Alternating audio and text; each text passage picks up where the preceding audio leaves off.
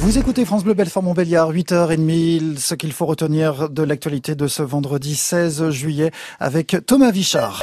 Météo France place à nouveau le Doubs et la Haute-Saône en vigilance orange pluie inondation. Ce qui porte le nombre de départements concernés par cette alerte orange à 13 tous.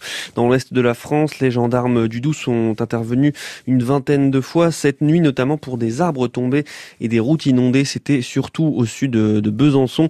Plusieurs routes départementales étaient toujours barrées en Haute-Saône ce matin. À l'étranger, les derniers chiffres sont eux terribles. 81 morts dus à ces très fortes pluies en Allemagne, des dizaines de blessés et plus d'un millier de disparus, 12 morts au moins aussi en Belgique. Le centre-ville de Liège a même dû être évacué hier. Les secours sont toujours au travail. Le colonel Nicolas Tutz est chef de l'unité protection civile de Crisnay, une commune près de Liège.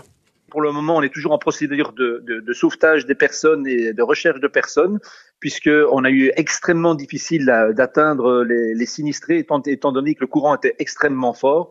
Et euh, la deuxième perturbation qu'on avait surtout dans le cadre des sauvetages, c'est que le temps ne permettait pas de faire des vols d'hélicoptères pour avoir une vue générale. Donc tout devait se faire par bateau. Le courant était tellement fort que euh, des bateaux n'ont pas pu atteindre des personnes qui étaient sinistrées, qui étaient sur leur toit. Et donc euh, ça a été très très difficile pour les services de secours de se déployer sur l'ensemble mmh. du terrain. Le courant était extrêmement fort, a déstabilisé certaines, certaines maisons, arracher des arbres. Euh, l'eau est montée euh, à certains endroits à plus de 2 mètres de haut. Donc les gens ont dû se réfugier au premier étage quand ils avaient un premier étage, sur mm. leur toit quand c'était possible. Donc la situation était extrêmement difficile. Des campings ont été inondés, les gens étaient sur leur caravane. Et donc la situation était vraiment dramatique pour, euh, pour l'ensemble de la population. Et plus de 20 000 personnes étaient encore sans électricité ce matin dans le pays, en Belgique. Le vendredi 18 juin dernier, il y a quatre semaines, le corps de Sarah Liman était retrouvé sans vie à La jeune femme de 27 ans morte dans son appartement. Son conjoint est le principal suspect dans cette affaire. Il est toujours en fuite. Vous entendrez dans le prochain journal la maman et la sœur de Sarah qui attendent toujours d'avoir de nouveaux éléments sur l'avancée de l'enquête.